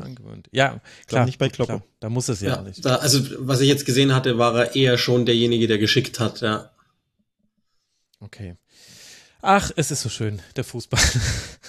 Oriol äh, Romeo, das hätte ich nie gedacht. Äh, null mitbekommen, diesen kompletten Wechsel. Und naja, aber deswegen machen wir ja die Ligatur, dass ich meine Wissenslücken füllen kann. Und dann sind es nämlich oft auch die Lücken der Hörerinnen und Hörer. Nicht immer natürlich. Es gibt immer Leute da draußen, die wissen mehr. Und die wüssten jetzt zum Beispiel auch, Uli, alles zu Sheffield United zu erzählen. Das Wer weiß das nicht? ja, ja, wer weiß das nicht. Aber wiederhol doch nochmal für uns alle, die vielleicht nicht aufgepasst haben in der letzten Schulstunde, was müssen wir denn zu denen wissen? Also eigentlich ist es ganz einfach 0 zu 8 verloren am Wochenende. Und damit weiß man schon, dass es da nicht so gut aussieht. Nee, ist tatsächlich ähm, eine Niederlage, die, die selten ja Trainer überleben, wenn dann aber in der Premier League, wie wir es gelernt haben. Ralf Hasenhüttl hat es ja gleich zweimal mit einem Tor mehr sogar geschafft. Ähm, mich hat es trotzdem gewundert. Äh, Mein Tipp für die erste Trainerentlassung in, in England war ohnehin Paul Hackingbottom. Dachte dann auch schon die Woche vor dem 8-0, dass ich recht hatte, weil Gerüchte aufkamen, dass Chris Wilder wieder parat stünde. Das war derjenige, der Sheffield zunächst wieder in die Premier League gebracht hat, nachdem sie ja schon bis in die dritte Liga abgestürzt waren. Und ähm, der ist eigentlich nur gegangen bei Sheffield, das weiß man inzwischen, weil er sich gestritten hat mit dem Scheich Prinz Abdullah. Ähm, und der, der vorher über ihn erzählt, das wird sein neuer Sir Alex Ferguson, den haben sich gestritten, dann ist er gegangen, ist dann über zwei verschiedene, ähm, ja, also Umwege, Stationen, wäre dann wieder parat gewesen. Jetzt ist aber tatsächlich das passiert, dass Hacking Bottom ähm, das Vertrauen ausgesprochen bekommen hat, immer noch im Amt ist, was einen einerseits wundert und andererseits aber mich auch vor allen Dingen zur Frage führt, würde das überhaupt großartig was verändern bei Sheffield, wenn ein neuer Trainer da wäre? Und das ist die große Frage. Es ist ähm, so, so viel los gewesen im Sommer. Also im März gab es schon Gerüchte, dass sie eigentlich, ähm, in England sagt man ja, into administration, also in die Insolvenz gehen müssen. Mhm. Ähm, Punkt eins. Dann war aber relativ klar, sie würden Transfersperre bekommen, also ein Embargo, dass sie zwei Transferperioden nicht mehr transferieren dürften würden sie ähm, nicht aufsteigen. Jetzt sind sie aber aufgestiegen, das heißt, das wurde aufgehoben. Trotzdem war die erste Amtshandlung gleich mal den besten Offensivspieler der vergangenen Saison zu verkaufen, Ilimon Jai zu Marseille. Und dann ähm, kurz vor Ende der Transferperiode auch noch den besten Defensivspieler in Sanderberge zu verkaufen. Logischerweise ersatzlos. Also da möchte man trotzdem Geld verdienen. Es gibt Fans, die spekulieren, und so dumm ist es gar nicht, dass Sheffield überhaupt gar kein Interesse daran hat, in der Liga zu bleiben, sondern erstmal nur sich zu stabilisieren im Umfeld der Premier League und die Fallschirmzahlungen mal auf jeden Fall sicher mit dazu zu bekommen. Mhm. Das heißt, in England, wenn man heruntergeht, kriegt man drei Jahre lang Gelder, um den Absturz aus der, aus der viel und groß bezahlten Premier League überhaupt einigermaßen durchstehen zu können mit logischerweise aufgepumpten Kader etc. etc. Und ähm, da gibt es Spekulationen drüber. Ich habe am Anfang gedacht, so, was, was soll denn das für ein Käse sein? Also damit kann man ja niemals spekulieren, aber vielleicht ist es gar nicht so doof. Also kurzum, der Verein ist, war ein totales Chaos im Frühjahr. Dann kam der sportliche Erfolg dazu, der Aufstieg in die Premier League. Und jetzt ist er sportlich ein Chaos, aber zumindest finanziell einigermaßen gedeckelt. Und ähm, da sind wir jetzt im Moment an der Stelle. Und kann das sein, dass Sheffield United seine Trainer nur danach aussucht, wie geil der Name klickt, weil sowohl Chris Wilder als auch Paul Hackingbottom, das ist ja wohl sensationell. Hacky, ja, ja, stimmt. Äh, ist eigentlich ein, ein Trainer, von dem ich ich könnte dir jetzt nichts Positives sagen, tatsächlich in der Moment ganzen, mal, der in der ganzen Zeit. Ja, ja, ja, also er muss irgendwie irgendetwas haben, das kann ich von vorherigen Stationen nicht bestätigen, aber er muss irgendwas gemacht haben mit dem Umfeld, dass die Truppe überdurchschnittlich gut zusammengehalten hat, trotz dieser ganzen Sachen. Und vielleicht war es einfach nur die Belustigung über den Namen in der Kabine. Vielleicht hat er den einfach nur laut gesagt und dann Malik gesagt, yes. Ich komme, der hat den besten Punkteschnitt, wenn man irgendwelche Trainer aus dem 19. Jahrhundert, David Steele, herzliche Grüße an der Stelle. Ein Spiel hat er gewonnen, 1934, war trotzdem von 1934 bis 36 Trainer.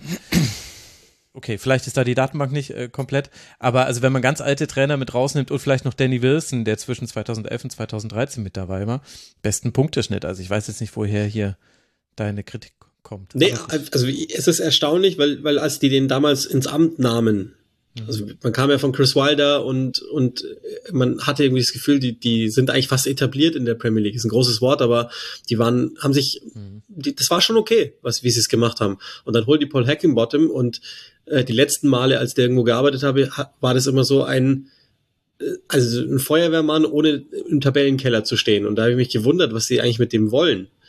Und ich mache das immer ganz gerne, auch in unserem Podcast Premier League, dass ich sage, es gibt halt Trainer, die verändern dir was zum Positiven hin.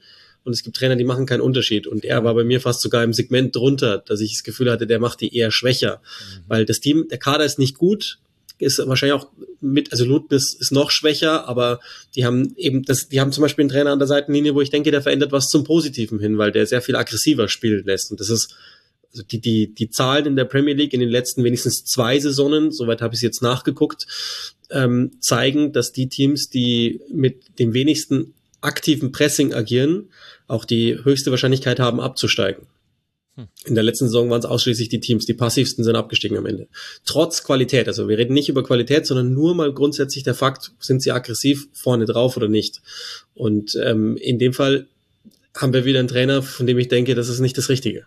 Ja, okay, das klingt schon sehr eindeutig so, das muss man tatsächlich zugeben. Also wir werden verfolgen, was Paul Hackingbottom bei Sheffield United macht. Das ist ein wunderschöner Satz, es tut mir leid, also da komme ich nicht drüber hinweg. Aber von solchen Oberflächlichkeiten wollen wir natürlich jetzt nichts wissen, wenn wir über Sassuolo noch sprechen, denn das haben vielleicht sogar ähm, manche Hörerinnen und Hörer mitbekommen. Die haben zuletzt ganz schön für Aussehen gesorgt in der Serie A, äh, Christian, und das hängt jetzt nicht primär mit dem achten Tabellenplatz zusammen, den sie haben und neun Punkten aus sechs Spielen, sondern ich glaube mit sechs Punkten, die man aus den letzten zwei Spielen geholt hat. Ja, genau. Sassuolo hat wieder mal das gemacht, was sie am liebsten machen. Äh, wenn sie erst gegen Frosinone 4-2 verlieren gegen Aufsteiger, wo du denkst, was ist mit denen wieder los? Dann schlagen sie Juve 4-2 und drei Tage später, sprich gestern, gewinnen sie in San Siro gegen Inter nach Rückstand 2-1. Zur Einordnung, Inter hat bisher alle fünf Spiele souverän gewonnen, war ganz klar die Benchmark der Liga. Und ja, Sassuolo macht halt wieder mal Sassuolo-Dinge. Also es ist echt äh, faszinierend. Wie gesagt, innerhalb von drei Tagen Juve und Inter schlagen ist jetzt nicht ganz ohne. Wenn's aber eine Mannschaft in Italien kann, dann ist das genau Sassuolo. Also da gibt's Statistiken dazu, die glaubst du fast nicht. Also ich habe es mir rausgesucht. Dionisi, der Trainer, der jetzt schon seit ein paar Jahren da ist, der hat, äh, seit er bei Sassuolo ist, war fünfmal in San Siro zu Gast, also bei Milan und Inter, und hat vier Spiele davon gewonnen. ähm, äh, die haben heuer im, im Januar sind sie zu Milan und haben da 5-2 gewonnen. Klar, da muss man sagen, da war Milan diese schwierige Phase, mhm. wo nichts zusammenlief.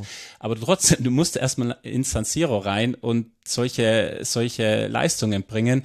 Vergangene Saison haben sie in Rom bei der Roma 4-3 gewonnen, äh, gegen Mourinho vier Puden machen, wissen wir auch alle, auch nicht ganz so einfach. Also es ist eine Spektakelmannschaft, die auf höchstem Niveau die Konstanz vermissen lässt. Äh, also deswegen sind sie auch in den letzten Jahren halt, haben sie es nie geschafft, sich europäisch zu qualifizieren, weil sie dann eben diese Frosinone-Spiele drin haben und so, weil eben diese Ergebniskontinuität äh, fehlt. Aber sobald da das Flutlicht angeht und irgendwie große Gegner da sind, große Stadien, dann sind die immer gefährlich. Und das war gestern, also gegen Inter muss man echt sagen, äh, also Inter macht kurz vor der Halbzeit das 1-0, Dumfries, äh, und dann denkst du dir, boah, okay, Inter bisher alle Spiele gewonnen, wirken unfassbar stabil, puh, was soll da noch groß gehen? Und dann kommt die zweite Hälfte und dann fangen die an, Inter phasenweise, muss man echt sagen, zu dominieren, weil das eine spielstarke Mannschaft ist. Mhm. Und äh, ich kann es nur jedem raten, schaut euch das 2-1 von Berardi an. Äh, also unfassbar krasses, krasses Traumtor, so ein Robben-Move, wo er eben von rechts kommend genau sein Move. Erst wackelt der Mikitarian, glaube ich, drei, viermal aus und dann setzt er den Ball mit links vom rechten Strafraum ins lange Eck. Unten Sommer keine Chance. Also das 1-1 hat er Weil er natürlich zu klein ist. Absolut, ja, genau. Äh, und Berardi hat er auch schon gegen Juve drei Tage davor getroffen mit einem ähnlichen Move, wieder mit links von der Strafraumgrenze da unten rein. Das ist so ein bisschen sein, sein Signature-Move. Und Berardi ist halt auch, da kommen wir vielleicht dann später dazu, wir haben noch den MVP, da möchte ich, mhm. äh, nehmen wir da noch zwei, drei Sachen dazu. Aber das ist in der Mannschaft, du hast Berardi vor drin, du hast Lorienté, diesen auf der Gegenseite auf links einen starken 1 gegen 1 Spieler oder richtig starken 1 gegen 1 Spieler. Du hast mit Binamonti einen jungen italienischen Stürmer, wo alle jetzt drauf warten, dass er eben endlich sozusagen äh, ja das Potenzial, das ihm nachgesagt wird, auch aufs Feld bringt. Und das scheint jetzt in der Saison da zu sein. Kam hier von Inter vor zwei, drei Jahren, hat jetzt viermal getroffen, auch schon in dieser Saison. Also ein Mittelstürmer-Typ, so ein bisschen Skamaka-mäßig, ein großer, körperlicher, der dann wunderbar eben dazu passt, dass auf Außen da diese dribbelstarken 1 gegen 1 Spieler sind. Ähm, ja, also Sassuolo echt immer ein Hingucker wert. Und ja, wie gesagt, nochmal in drei Tagen Inter und Juve zu schlagen, äh, das gelingt in Italien nicht viel. Berardi übrigens, glaube ich, über 100 Tore für Sassuolo. Ne? Ja, also Berardi, wie gesagt, kommen wir später vielleicht. Also Berardi ist echt ein Phänomen. Also Berardi gab ja, ja lass doch gleich machen wir es doch gleich. Also Awards überraschenderweise ist Berardi der MVP. Also damit konnte jetzt wirklich niemand rechnen. Äh, da muss man auch ganz kurz in Sommer, Sommer nochmal zurückgehen. Berardi hat die ersten zwei Spiele verpasst. Und zwar nicht, weil er verletzt war oder so, sondern weil er rausgezogen wurde, weil es Verhandlungen mit Juve gab. Äh, ah. Juve hat im Sommer wieder rangebaggert an Berardi. Das ist ja die Geschichte, die sich schon über viele Jahre hinzieht. dass viele sagen, Berardi ist zu gut für Sassuolo. Berardi muss jetzt auch oder sollte doch auch mal Champions League spielen oder so. Und die letzten Jahre hat er immer gesagt, wow, ja, ich fühle mich total wohl in Sassuolo. Da war vielleicht nie das richtige Angebot dabei, aber das hat man so das Gefühl, okay, der bleibt jetzt da. Aber diesen Sommer hat er auch so zwischen den Zeilen zu verstehen gegeben, er würde jetzt schon ganz gerne nochmal mhm. quasi. Und dann ist Juve auch kurz vor knapp ums Eck gekommen, aber das zeichnet Sassuolo aus. Die haben dann gesagt, hey, liebe Leute, so läuft's nicht. Ihr könnt euch nicht fünf Tage vor Transferschluss melden und dann auch nicht zu den Konditionen, die wir halt äh, gerne hätten, denn die haben da halt ein Preisschild ausgehangen, das bei Sassuolo immer relativ teuer ist. Siehe Fratesi, den sie ja in Inter abgegeben haben, aber sie geben ja immer wieder Spieler ab, aber sie kassieren dann auch ganz mhm. ordentlich dafür. Und am Ende hat sich Sassuolo durchgesetzt, gesagt, nee, so kurz vor Schluss geben wir nicht mehr ab. Schluss. Und äh, dann war äh, Berardi, wie gesagt, die ersten zwei Spiele nicht im Kader, äh, hat abseits der Mannschaft auch simpel fit gehalten. Und jetzt ist er wieder da und der ist wirklich die Seele dieser Mannschaft und ein unfassbar guter Kicker. Also in diesem System und bei Sassuolo, wenn du Berardi siehst, sobald es Richtung Strafraum geht, ist da immer Torgefahr, wenn er mit dabei ist. Sei es eben durch diesen Abschluss, sei durch diesen Steckpass, den er auf, beim 1-1 spielt. Klar, das sieht Sommer am kurzen Pfosten nicht gut aus, aber den Ball da reinspielen Richtung bei Rami, den spielen auch nicht so viele. Ähm, also Berardi, äh, irgendwie scheint er mit äh, Sassuolo verheiratet zu sein, auch wenn in diesem Sommer es anders ausgesehen hat. Und ja, ist Alex hat es ja gesagt, also die Zahlen sprechen für ihn. Der ist viel mehr als der Starspieler dieser Mannschaft. Der trägt diese Mannschaft auch. Und irgendwie wäre ich wirklich auch noch gespannt, weil er ist jetzt auch nicht mehr der Jüngste. Ähm, ich wäre schon auch gespannt, ihn nochmal bei einem Top Club zu sehen. Ähm, mhm. Und deswegen Allegri wollte ihn unbedingt, hätte gerne dann eben Chiesa links, Berardi rechts, auch so diese italienische Nationalmannschaftsflügelzange gehabt. Mal schauen, ob im Winter vielleicht Juve noch mal ein bisschen ranbaggert. Das Ding ist ja nicht final durch, aber eben, wie gesagt, seine Leistung in der Liga und wie er Sassuolo wirklich mitreißt und was er da auspackt. Also nochmal, wer es nicht gesehen hat, schaut euch das Tor an. Und das ist was, das packt Berardi immer wieder aus. Also es ist nicht once in a lifetime. Äh, faszinierender Spieler. Ganz offensichtlich. Und ich mag sehr den Terminus ranbaggern für, für Transferanbahnungen. Ich habe es für euch rausgesucht, liebe Hörerinnen und Hörer, dass ihr es nicht machen müsst. Welche Sassuolo-Spiele muss man sehen? Also Lazio, 21.10. werden sie gewinnen. Sie werden äh, gegen Spezia aus der Coppa Italia ausscheiden. Ja, nicht auszuschließen. Und dann äh, gewinnen sie äh, gegen die Roma Anfang Dezember und äh, gegen Milan am im Dezember sehe ich auch, spielen sie wieder in San Siro gegen Milan. Ja. Das soll sich Milan schon mal warm anziehen. 30. Dezember Dezember, wenn wir alle in der Silvestervorbereitung sind, wenn ihr euer Essen fürs Fondue schnibbelt oder, na gut, da schnibbelt man gar nicht so viel, fällt mir gerade auf. Naja, egal. Das kann man sich auf jeden Fall angucken. Sassuolo immer ein Blick wert beim richtigen Gegner. So, dann sind wir aber jetzt ja eigentlich schon mitten in den Awards und bei den MVPs. Alex, wen würdest du äh, in der La Liga zum aktuellen MVP wählen? Ja, ich habe ihn vorhin schon genannt, den Namen von Girona. Der Flügelspieler Savio ist mein MVP bisher. Mhm. Von dem haben nicht so viele gehört bisher. Ich persönlich auch nicht. Leider haben wir heute keinen Frankreich-Korrespondenten da, äh, hier, denn der könnte vielleicht mehr von ihm erzählen, denn er kommt von Troyer oder kam von Troyer, ist ausgeliehen. Und deswegen wollte ich übrigens auch den Namen äh, City Football Group nicht gleich am Anfang nennen, sondern eigentlich jetzt, denn findige Hörer wissen Bescheid. Troyer gehört der City Football Group. Also da wurde wieder ne, ein bisschen der Spieler geparkt bei Girona, damit der Dame zu Einsatz, zum Einsatz kommt und äh, wirklich die Entdeckung der Saison bisher unter anderem zwei Tore, vier Assists für Girona geschossen. Brasilianer, ich glaube noch sehr, sehr jung, weiß nicht genau wie alt er äh, ist. Also mhm. wirklich ähm, diese typischen brasilianischen Flügelstürmer fast schon, ne? Schnell, dribbelstark, geht ins Eins gegen Eins, nicht aufzuhalten. Also Warum das ist spielt er nicht in Leverkusen? Weil äh, Citigroup wahrscheinlich. Weil er ne? Citigroup wenn, gehört, ja. wenn er nicht bei Troyer, sondern bei ähm, Sochaux spielt oder Toulouse, dann ist er jetzt vielleicht in Leverkusen, ja, ganz genau. Ja. Ähm, also das ist wirklich ein, ein Player to watch auch in La Liga. Der, der macht ganz, ganz viel Spaß. Okay, sehr schön. Und der MVP in der Premier League für dich aktuell, Uli? Ja, ich habe echt lange überlegt. Ähm und habe überlegt, finde ich auch irgendwie eine romantische Lösung oder so, aber ich gehe jetzt mal wirklich auf den Wortsinn MVP, Most Valuable Player und äh, begründet das mit ähm, den Bruch im Spiel nach der Auswechslung von Declan Rice bei Arsenal. Und wir müssen ja auch bei Holding Six bleiben, wenn wir schon angefangen haben. Deswegen passt Da das nur Holding Six. gut. Ja, genau. Wobei ich auch nicht so ganz sicher bin, ob das dann eine Holding Six wäre. Aber den hätte, hätte man ja in München wohl auch ganz gern gehabt. Also kurzum, äh, wirklich ernsthaft, äh, Declan Rice nach Verpflichtung äh, musste sich an was Neues gewöhnen, sehr viel mehr Ballbesitz als bei West Ham, also sehr, sehr, sehr viel mehr oder überhaupt Ballbesitz, das gab es ja nicht unter David Moyes. Dann ähm, Umbau auf eine Einzelsechs und beides hat er fantastisch gemacht, ist für mich im Moment wahrscheinlich sogar fast der beste Sechster, nee, streichen wir fast, ist der beste Sechster der Welt, sogar vor Rodri, weil er ein, ein Auch noch vor stärkerer Oriol Romeo. Da- Also Holding Six kann er nicht mithalten, aber vielleicht eine, eine Bringing Six das ist dann eine bessere. ähm, weil der beste Ballzirkulator im Moment in der Premier League. Das fällt dem, also ich weiß nicht, der ist einfach ein guter Spieler. Und der, dazu kommen noch die Dribblings, die Ballcarries, die, das ist ja auch wahnsinnig wichtig, durchs Pressing durch und so. Das hat er eh immer schon relativ gut gemacht. Unter Druck wahnsinnig stark. Ähm, wenn jetzt noch folgt, dass er torgefährlich wird, dann, dann ist vorbei. Und deswegen ist er für Arsenal schon so, so, so wichtig. Und man hat gesehen, was passiert jetzt schon nach sechs Spieltagen, wenn er raus muss, wie, wie schlecht's dann Chelsea geht. Äh, Chelsea. Arsenal. ja, Chelsea. Denen auch. Ihr wisst, ihr wisst Bescheid. Vielleicht warst du schon beim Unsung Hero. Weiß ich jetzt nicht, ob das jemand von Chelsea ist, denn jeder Ja, Hero Peter da wäre. Bali, ja. Nee, wer ist denn ein Unsung Hero?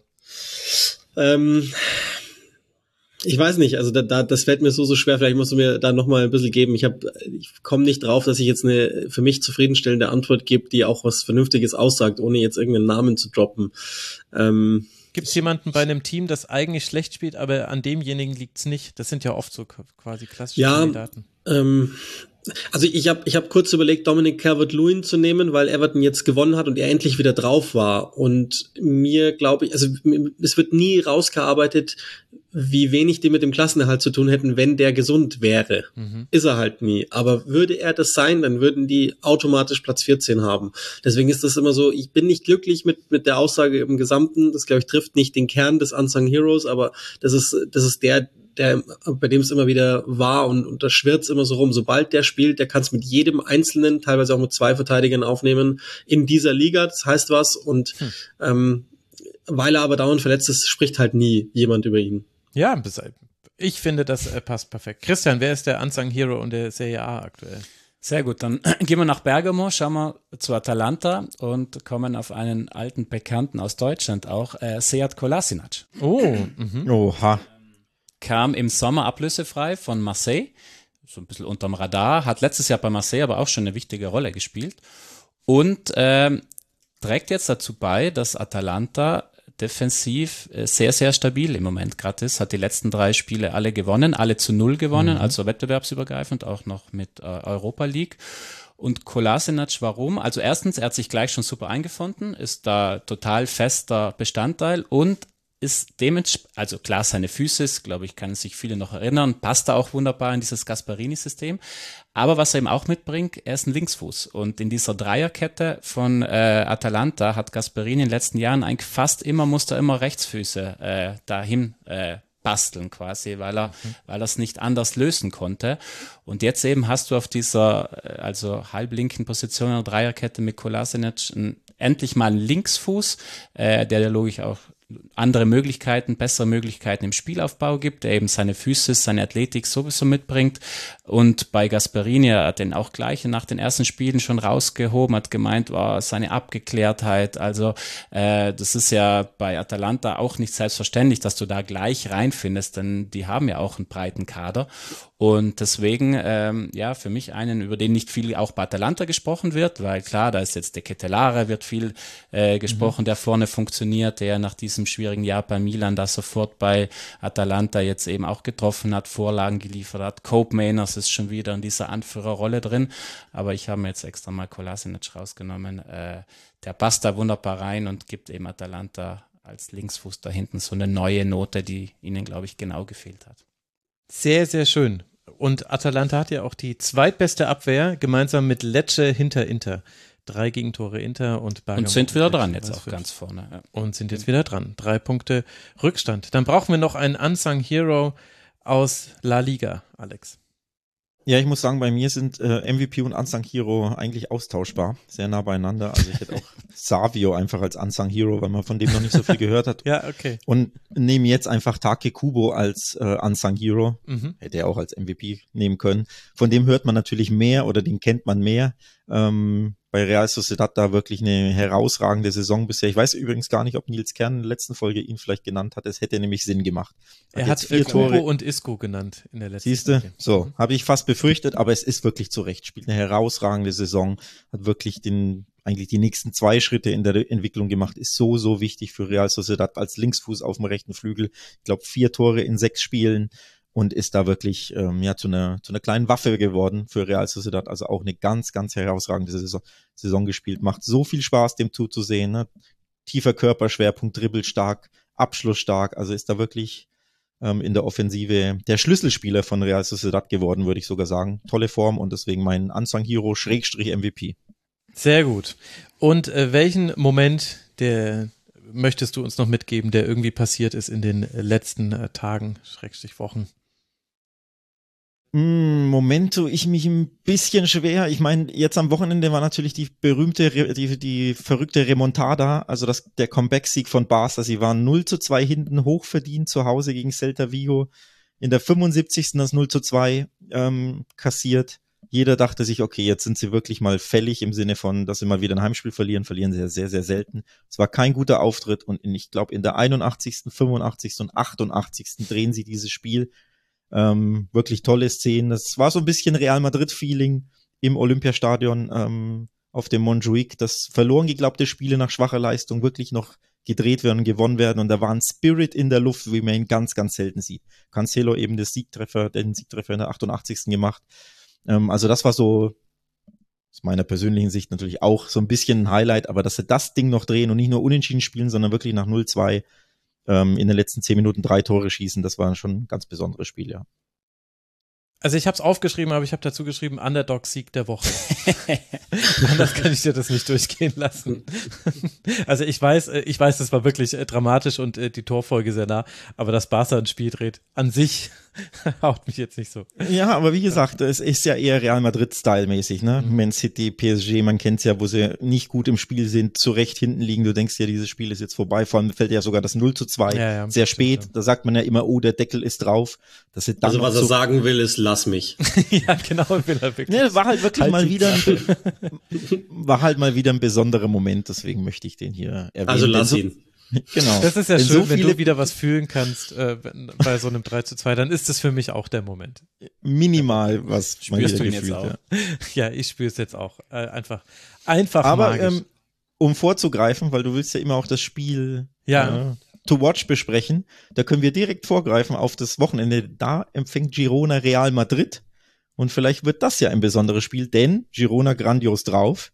Real Madrid überzeugt fußballerisch nicht. Man hat es auch gegen Union gesehen, ne? taten sie schwer. Ich glaube, das haben mehr Leute gesehen, dieses Spiel. Und sie haben schon letztes Jahr in Girona 4 zu 3 verloren. Da war, weiß Christian wahrscheinlich auch Bescheid. Den Tati Castellanos jetzt bei Lazio hat vier Tore geschossen. Der ist nicht mehr da.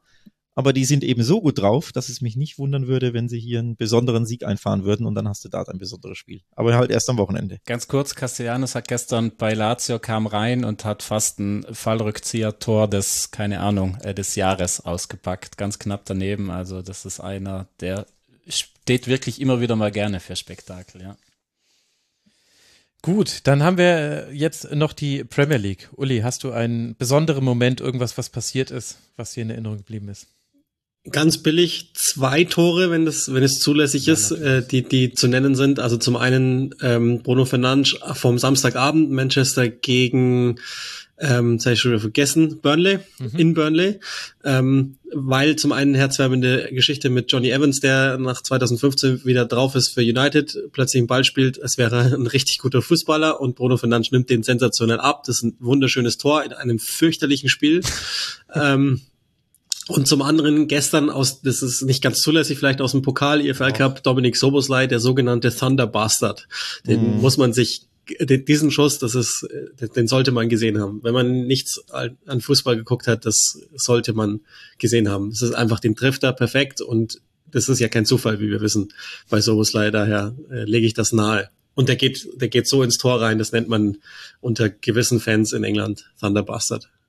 Stark. Ich habe gestern äh, Tweets dazu gesehen, beziehungsweise ich glaube, es war sogar bei Mastodon, sicher bin ich mir da jetzt gerade gar nicht. Es sind so viele soziale Netzwerke inzwischen, äh, wo genau das thematisiert wurde, aber ich hatte immer keine Zeit, dann nach dem Video zu suchen. Jetzt muss ich es vielleicht doch machen. Man kriegt immer Hausaufgaben von euch mit. Ja. Schaut euch das 2 zu 1 Genau. an, schaut euch das Spiel hier äh, noch an und dann hier den Spieler. Naja, so ist das. Man geht hier nie mit leeren Händen raus. Gibt es denn auch ein Match to watch an diesem Wochenende, Uli? Es gibt ganz viele in der Premier League. Ähm, also das, das offensichtliche ist Tottenham Liverpool. Das sind die beiden unterhaltsamsten Mannschaften gerade in der Liga, muss man sich, glaube ich, anschauen. Ähm, und ich nenne jetzt aber ein anderes aus, aus eher so persönlicher Zuneigung, das sogenannte SW6 Fulham gegen Chelsea. Am Montagabend um 21 Uhr, also auch, glaube ich, eine ganz gute Zeit. Und ähm, also bei Chelsea läuft's ja nicht so, wie man vielleicht inzwischen weiß. Zum einen und zum anderen ähm, ist das immer, ich, ich mag das einfach total gern, dieses Derby zwischen den beiden unheimliche Nähe zueinander. Genau, Und- daher kommt der SW6, das ist quasi Genau, der, der, der Postcode, ja. Genau, Mhm. ja, Genau. okay. Ja, dann, äh, dann haben wir die Premier League durch, bleibt noch die Serie A mit einem Moment und vielleicht ja auch Matches to watch. Moment, äh, schauen wir nochmal nach Neapel. Ähm, und zwar auch zwei Szenen da. Fangen wir, knüpfen wir an an Uli, das Tor. Äh, also Udinese hat zwar 4-1 gestern verloren. Äh, das Tor von Samacic lege ich auch allen nochmal ans Herz. Also ein Solo, puh, also da werden ja dann in Neapel dann immer schnell äh, gewisse Namen genannt, die aus Südamerika kommen. Soweit würde ich jetzt nicht gehen. Aber was er da ausgepackt hat, äh, durch wie viele er sich da durchspielt und wie klasse er abschließt, also Traumtor. Und aber der Moment für mich war kurz davor, ich habe Quarazkelia vorhin schon angesprochen, Quarazkelia hat auch einen schwierigen Saisonstart gehabt, äh, war in der Vorbereitung verletzt, war dann am Anfang, ersten Spieltag auch nicht mit dabei. Und Quarazkelia, da schwang ja schon bei vielen so die Frage mit, oder schwingt vielleicht immer noch bei Leuten mit, ah ja, kann der das Niveau halt nochmal halten? Also ist, war das vielleicht letztes Jahr einfach die Saison, wo er einfach drüber war? Und gestern hat der von Anfang an, also es war jetzt wieder mal ein Heimspiel für Napoli, die waren jetzt ein paar Mal auswärts, du hast dem angemerkt, der hat von Anfang an gebrannt, der ist da rein in dieses 1 gegen 1, ich sage nicht ins 1 gegen 2, er kennt es ja auch gar nicht anders, manchmal sogar ins 1 gegen 3, weil das in Italien mittlerweile Usus ist, wenn du gegen Quarazkelia spielst. Holt am Anfang den Elfmeter raus, will aber sein eigenes Tor, weil er knapp 200 Tage nicht mehr getroffen hat. Und du hast ihm wirklich gemerkt, der brauchte das. Backt zwei Pfosten, Treffer aus und du denkst ja, oh mein Gott, das soll einfach nicht sein. Und in der Schlussphase, ich glaube 78. macht er das 3-0, also eigentlich nicht mehr spielentscheidend, aber du hast an seinem Jubel gemerkt, wie unfassbar wichtig war. Der ist unter die Kurve, alles sind nach. Osiman auch war schon ausgewechselt auf der Bank, äh, total mitgejubelt. Äh, also der hat das Tor gefeiert, als wäre es ein Tor im Champions League Halbfinale gewesen. Und ich finde, das sind halt so Momente, wo du siehst, dass auch solche Spieler, also die auf dem Top-Niveau sind, wie sehr die dann die Momente auch brauchen. Das war so ein positiver Moment auch für Napoli, um zu sagen, hey, schaut mal her, wir haben noch so viel da. Also so viel von dem, was uns Klar, wir werden wahrscheinlich nicht mehr diese Traumsaison spielen können, aber da ist immer noch so viel Qualität da und dieses Bild von diesem wirklich sich kindlich freunden Quarazkelia, der alles raus äh, äh, brüllt, da diesen Frust, der sich aufgestaut hatte, war für mich ganz klar ein Moment und für mich auch noch zum Ende nur die Einschätzung. Ich war auch Anfang der Saison schon, also ich bin weiterhin fest davon überzeugt, dass Quarazkelia das Niveau halten kann. Äh, also auch in den sch schwachen Spielen vielleicht davor, weil, warum? Er kommt über seine Athletik. Das ist nicht so ein, das ist ein Dribbler, ja, aber der braucht auch den Zug dahinter. Und der hat ihm halt einfach noch gefehlt, weil er eben Teil der Vorbereitung verpasst hat. Aber ich glaube, das kommt jetzt so langsam wieder. Und wie gesagt, jetzt kommen Spiele gegen Real Madrid, äh, Champions League.